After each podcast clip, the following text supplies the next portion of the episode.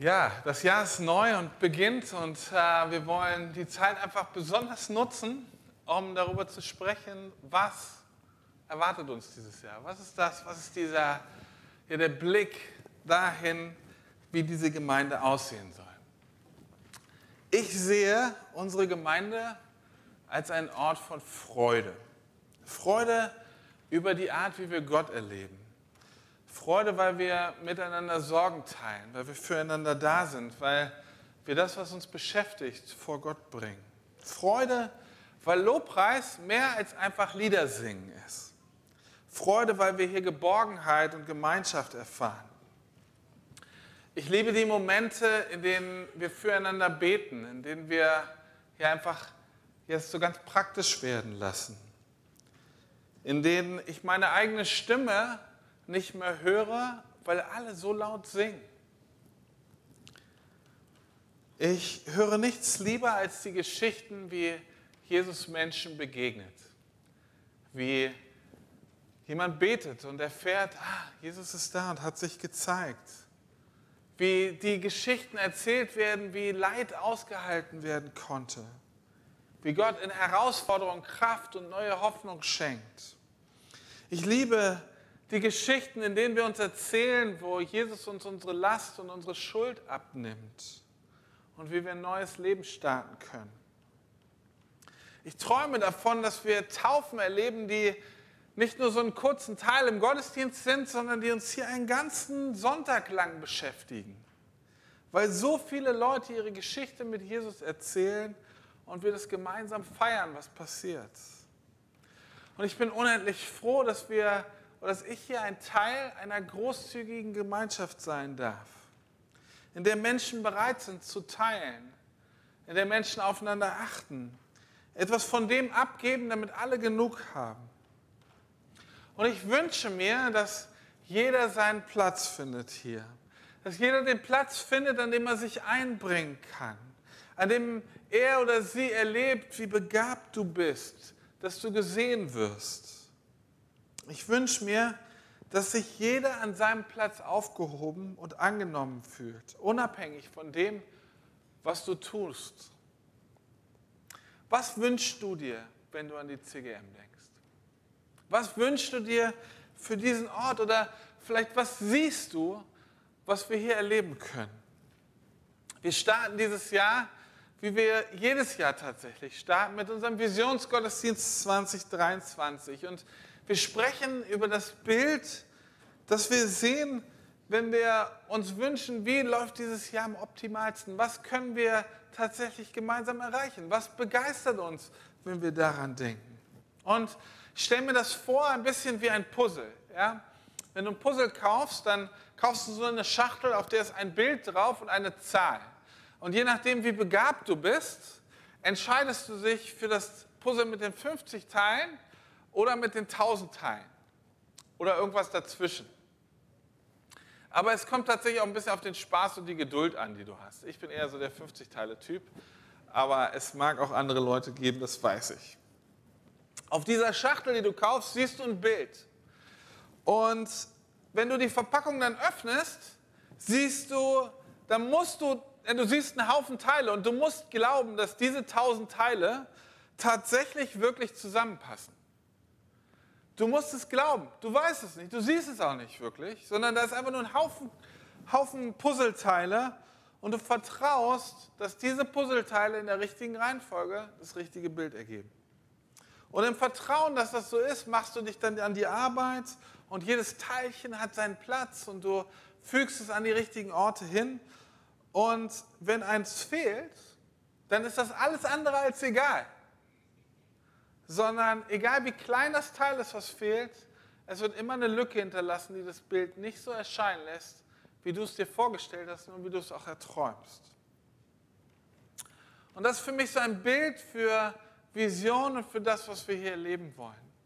Wenn wir über das Bild sprechen, wie es aussehen soll, was wir uns wünschen, wie wir uns verändern, wie Menschen hier hinzukommen, wie wir diese Stadt verändern, dann ist es fast wie so das Bild auf einem Puzzle und wir schauen, machen die Schachtel auf und sehen, ah, das ist, davon sind wir noch ganz schön weit entfernt.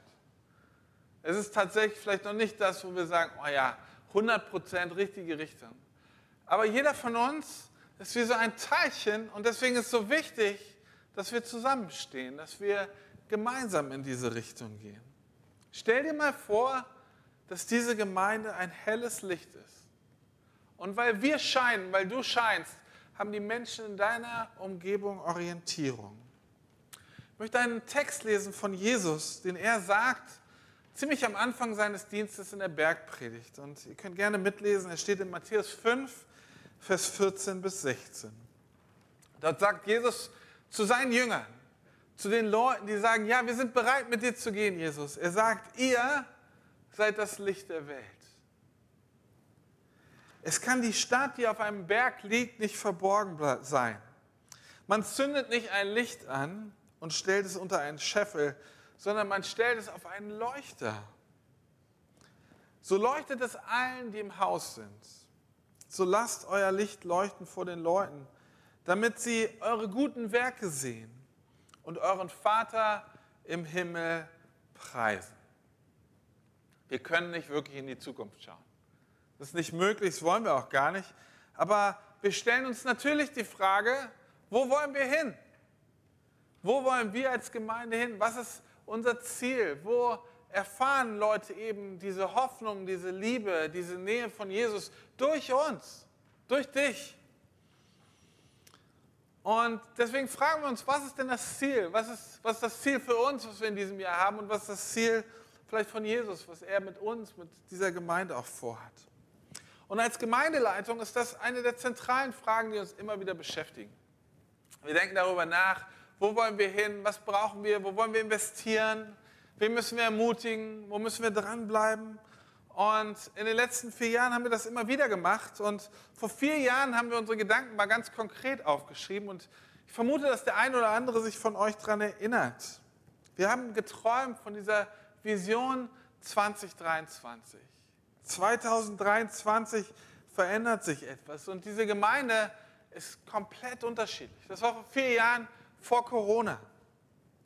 Und im, in den ersten Jahren haben wir intensiv daran gearbeitet. Wir haben erlebt, dass diese Vision, in der ganz konkrete Ziele, ganz konkrete Zahlen benannt wurden, wir haben gemerkt, dass es Spaß macht, motiviert daran zu arbeiten, aber wir haben auch erlebt, dass es den einen oder anderen eingeschüchtert hat. Irgendwie auch so etwas ungläubig vielleicht hinterher zurückgelassen hat, verunsichert hat. Und dann begann Corona und alles wurde anders. Ihr wart dabei, ihr habe das mitbekommen. Und so hatten wir an einigen Sonntagen durch ein Online, durch unser neues Online-Angebot und den Stream, den wir gestartet haben, eine viel, viel höhere Reichweite, die vielleicht sogar in die Vision reingepasst hätte, ja.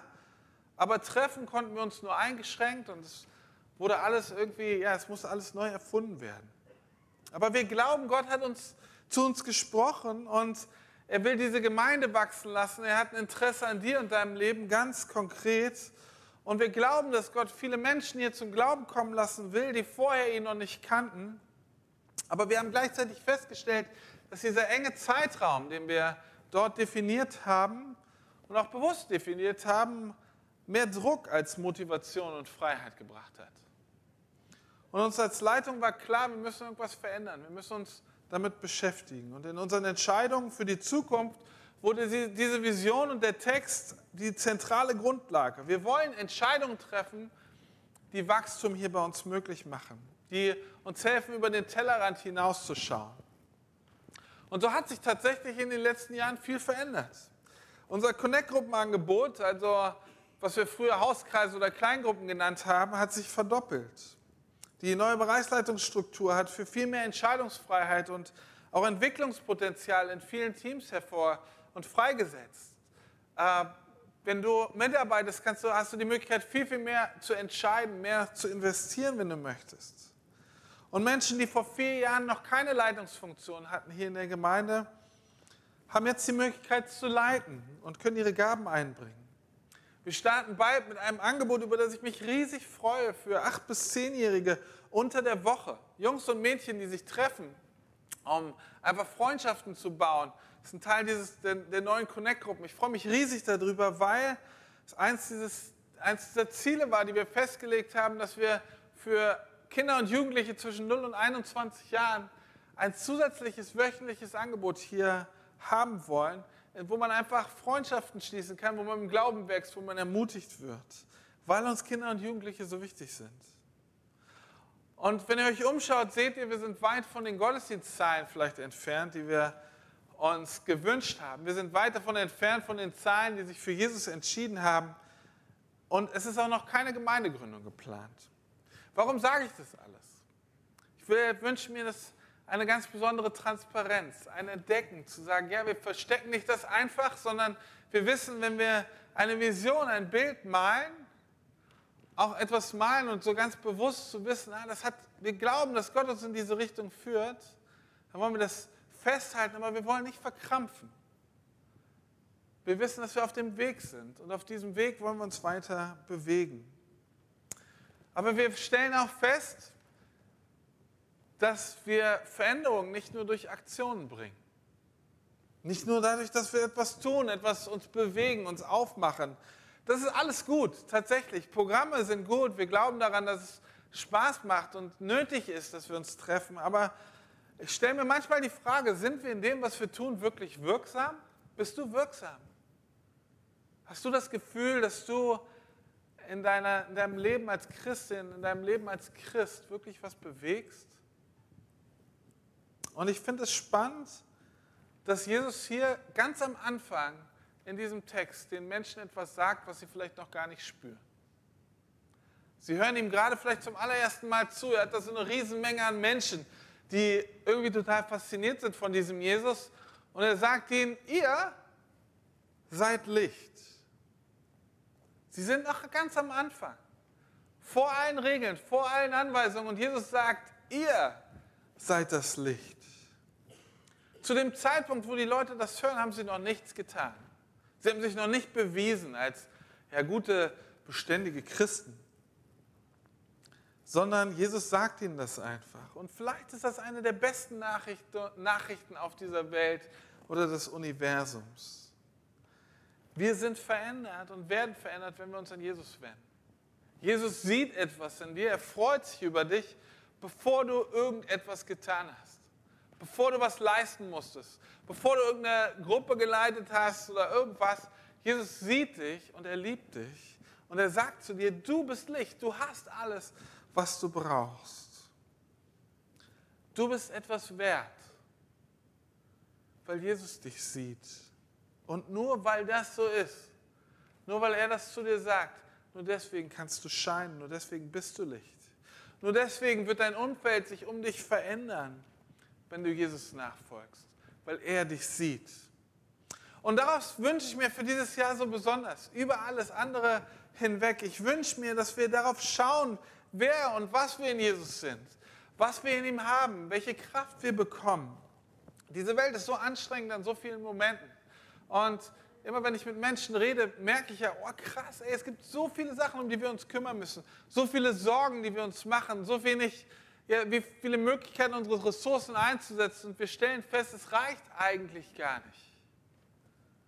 Und wir wollen auf das schauen, wo wir sagen, Herr Jesus, was sagst du zu mir und womit versorgst du mich, damit ich weitergeben kann.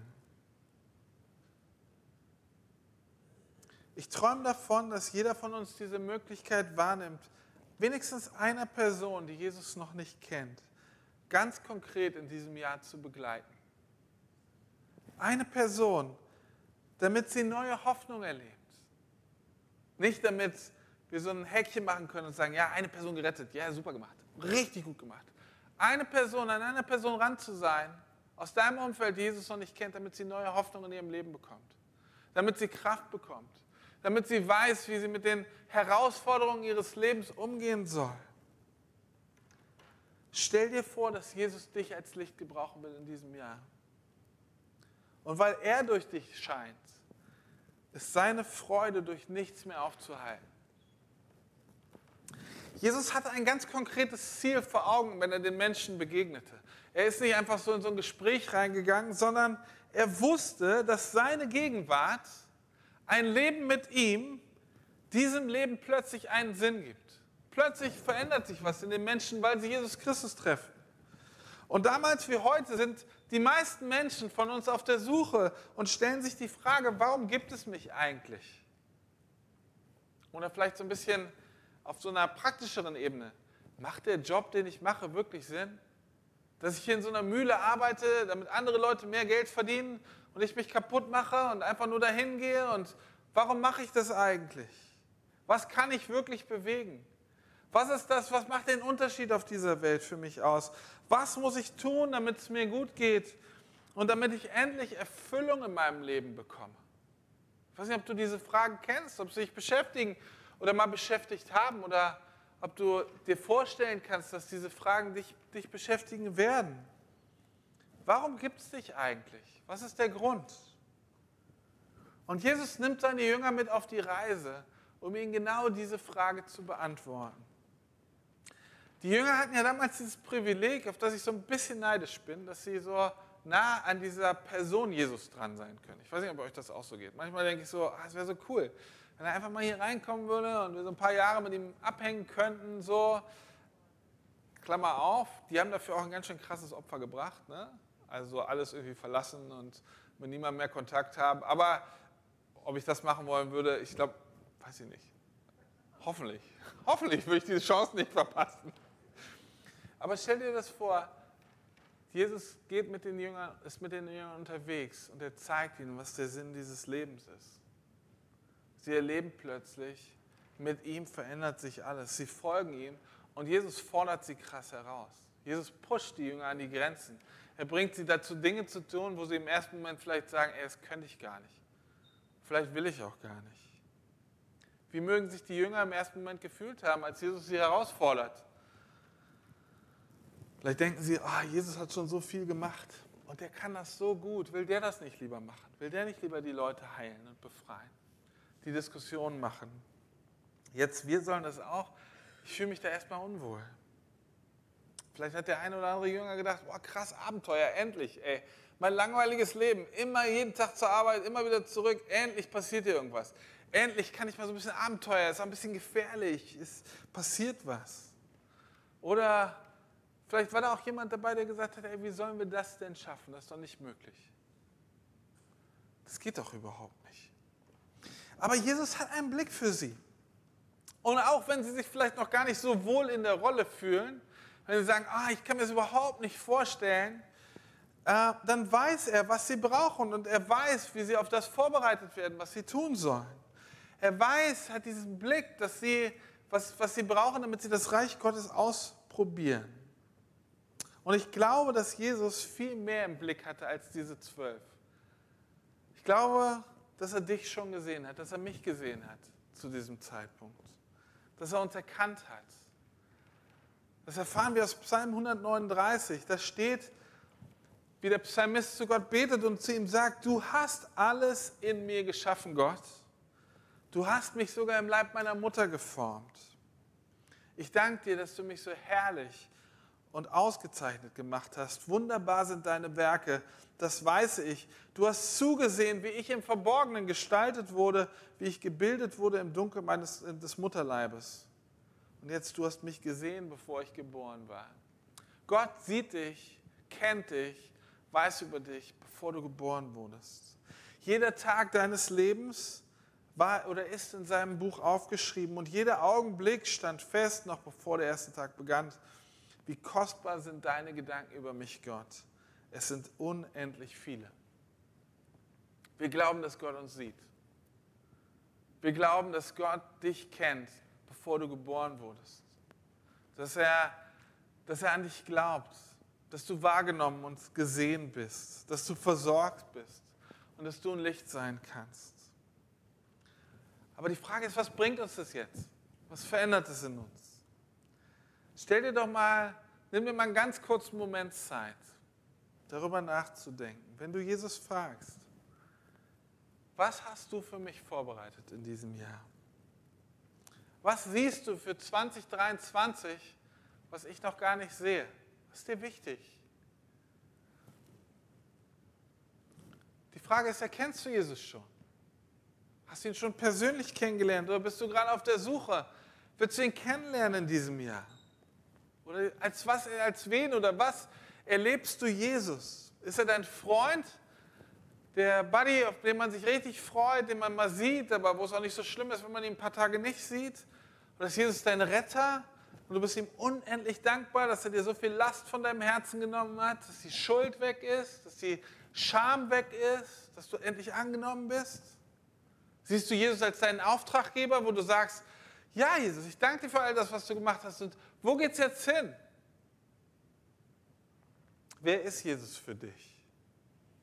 Ist er derjenige, dessen Wort dein Leben leiten und verändern darf? Ich möchte dich einladen, mit mir nochmal zu träumen.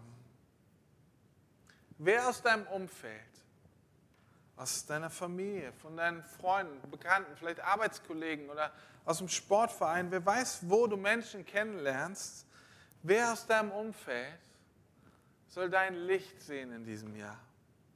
Durch dich Freude erleben, Hoffnung erleben.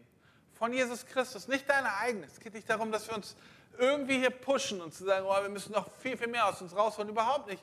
Sondern eher so in diesem Bewusstsein zu leben, Jesus, scheine durch mich? Verändere du etwas durch mich? Wer spürt durch dich Hoffnung und Liebe von Jesus? Ich habe vorhin begonnen mit dem Bild, wie ich diese Gemeinde sehe. Teilweise sehe ich das tatsächlich jetzt schon in der Gegenwart. Heute passieren wunderbare Sachen. Ich freue mich so. Ich bin so dankbar über jeden Einzelnen, der hier ist und das, was wir erleben, über ja, eure Freundlichkeit, eure die, die Bereitschaft, euch einzubringen. Ich weiß, bei vielen Leuten, das, unser Leben ist busy, absolut. Aber ich bin fest davon überzeugt, dass Jesus stärker ist. Dass er in, durch dich und durch mich wirken möchte. Dass er unser Herz so füllt, dass es überfließt. Und deswegen sehe ich diese Gemeinde als ein Ort der Freude. Echte Freude. Freude über die Art, wie wir Gott erleben hier. Freude, weil wir Sorgen teilen und Gemeinschaft erleben. Weil wir unsere Probleme und Herausforderungen gemeinsam vor Gott bringen. Freude, weil Lobpreis mehr ist, als Lieder zu singen. Freude, weil wir hier Geborgenheit und Gemeinschaft erleben. Und ich liebe diese Momente, in denen ich sehe, wie wir füreinander beten, wie wir uns gegenseitig segnen und ja, einfach teilen. Ich liebe die Momente, in denen ich meine eigene Stimme im Lobpreis nicht mehr höre, weil die anderen um mich herum so laut singen. Ich höre nichts lieber als die Geschichten, wie Jesus uns begegnet, wie er Leid aushaltbar macht, wie er in der Herausforderung Kraft und Hoffnung schenkt und wie er unsere Probleme löst. Ich liebe die Geschichten, in denen wir erzählen können, wie Jesus uns unsere Last und unsere Schuld wegnimmt und wir ein neues Leben starten können. Und ich träume von Taufen, die einen ganzen Sonntag lang dauern, weil so viele Menschen ihre Geschichte von Jesus erzählen und weil wir das gemeinsam feiern, was er tut. Und ich bin so unendlich froh, ein Teil dieser großzügigen Gemeinschaft zu sein, in der Menschen bereit sind zu teilen aufeinander zu achten und von ihrem abzugeben, damit die anderen genug haben. Und ich wünsche mir, dass jeder hier seinen Platz findet, an dem er sich einbringen kann, an dem er erlebt, wie begabt und wie gesehen du bist. Ich wünsche mir auch, dass jeder einen Platz findet, an dem du aufgehoben und angenommen bist, unabhängig von dem, was du tust. Es geht also darum, dass wir losgehen, dass wir uns Jesus anvertrauen, dass wir uns auf den Weg machen. Und er sagt uns, habt keine Angst. Ich möchte euch einladen, so einen Moment noch darüber nachzudenken. Wir wollen jetzt ein Lied, ein, ein, ein Songvideo hören. Und ich werde danach nochmal nach oben kommen und werde einfach beten, dass Jesus das, was er vorhat mit unserer Gemeinde, dass wir das erleben, dass wir seine Sicht der Dinge hier bei uns erleben können. Glauben, dass du derjenige bist, der uns füllt mit dem, was wir brauchen.